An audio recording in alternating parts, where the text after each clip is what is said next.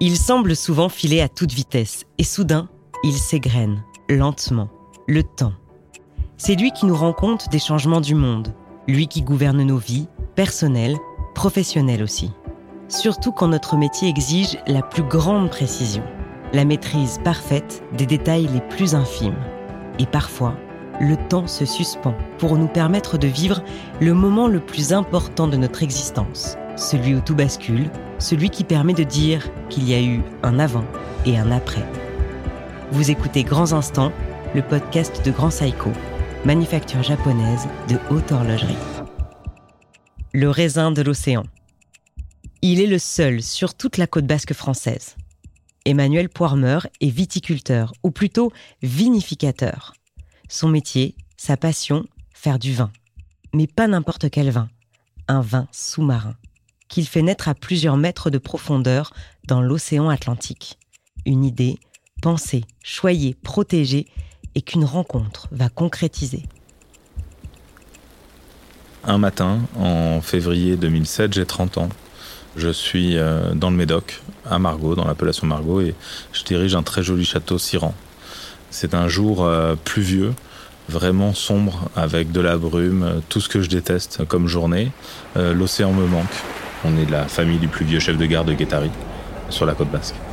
On est arrivé par le train au début du XXe siècle. Voilà, c'est une journée que je sais déjà être désagréable, rien que par son ambiance clairement, je me demande ce que je fais là. J'ai l'impression d'avoir tout le temps qu'une série de problèmes, une avalanche. En fait, j'attends euh, de savoir qui va ouvrir la porte et quelle est la tuile qui va me tomber dessus. Je suis dans mon bureau. Et là, on me propose euh, la visite d'un des nombreux commerciaux que je ne connais pas et qui veut à tout prix me parler. Et je ne sais pas pourquoi, j'accepte il rentre dans mon bureau, euh, cherche à me vendre des solutions de traçabilité hochées auxquelles euh, je ne comprends rien et qui ne m'intéressent pas. L'intérêt, c'est de pouvoir, si jamais il y a un problème dans une bouteille, de pouvoir remonter la chaîne des responsabilités.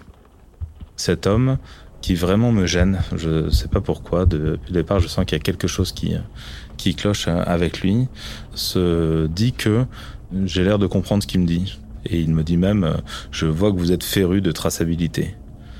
Et il me propose en fait d'aller plus loin que ce qu'il propose d'habitude à ce type de château-là, mais il me propose une solution qu'il euh, va vendre à des très grands châteaux à travers le monde et euh, je le laisse parler, intrigué, en me disant mais c'est pas possible. Il est en train de me décrire avec un culot et un aplomb phénoménal ce que j'ai inventé euh, six ans plus tôt lors de mon stage de fin d'études de, Château Margaux et que j'ai écrit dans mon rapport de fin d'études.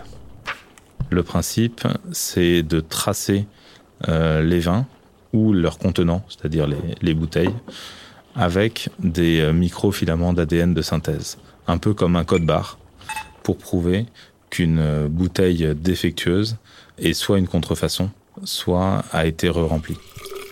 Ça peut paraître étonnant d'aller jusque-là, mais pour certains châteaux dont les bouteilles sont collectionnées, ces châteaux-là sont énormément euh, victimes de contrefaçon.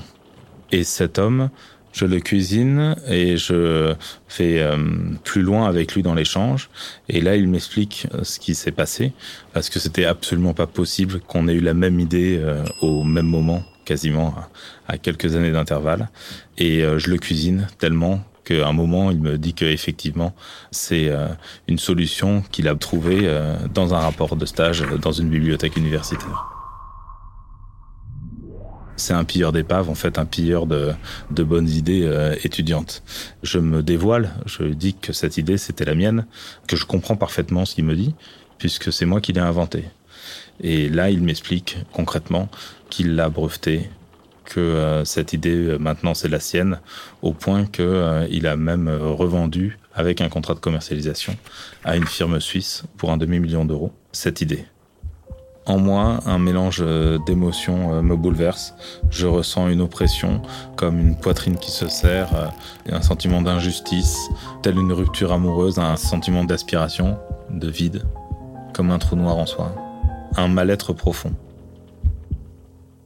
Il se confond quand même un peu en excuses. Il m'invite chez lui pour m'offrir un livre, me parler des choses, essayer de, de m'embrouiller, en fait, calmer mon, mon courroux. Et au fur et à mesure, en fait, en, en le voyant déconfit, tout ça me fait un déclic, une sorte de déflagration.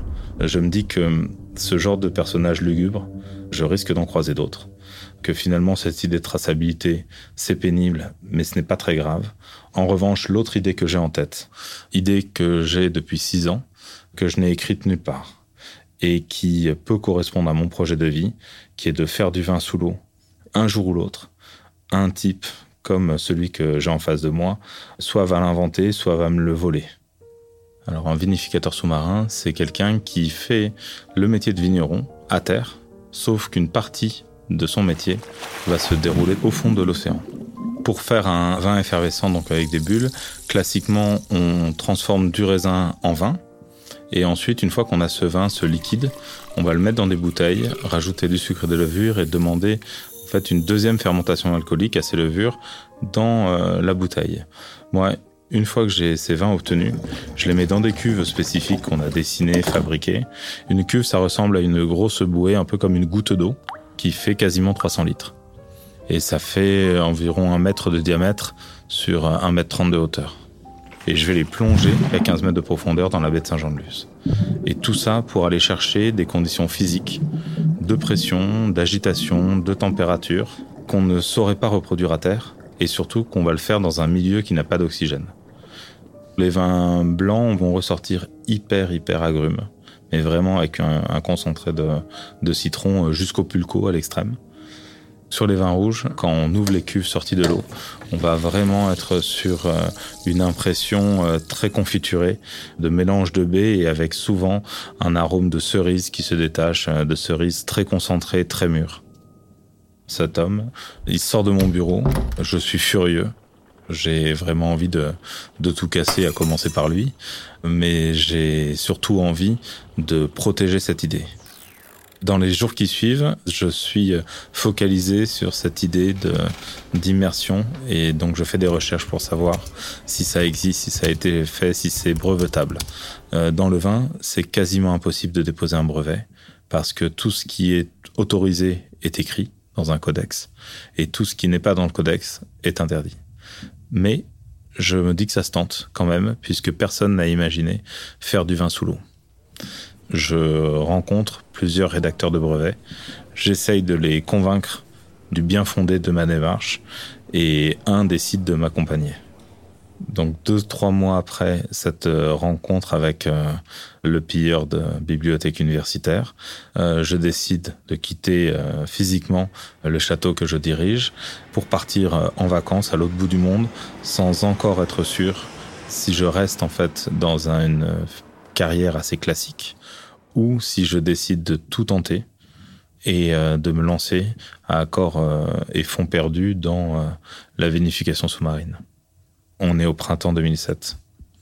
En juin, après un mois de périple fou à l'autre bout du monde, je rentre, je décide de me lancer dans cette aventure éperdue de vinification sous-marine et je vends ma maison à Bordeaux, je vends tout pour partir à Saint-Jean-de-Luz et tout le monde me dit que j'ai vrillé, que c'est pas possible et tout le monde trouve que c'est une folie, qu'il ne faut pas faire ça, que ça ne se fait pas, on m'a dit. Que c'est un projet de fin de carrière et pas de début de carrière et contre toute attente, ça fonctionne. Et quelques années après, finalement, les vins euh, tirés de cette idée euh, de vinification sous-marine se retrouvent dans des restaurants très prestigieux sur la même carte des vins que mes homologues du Médoc.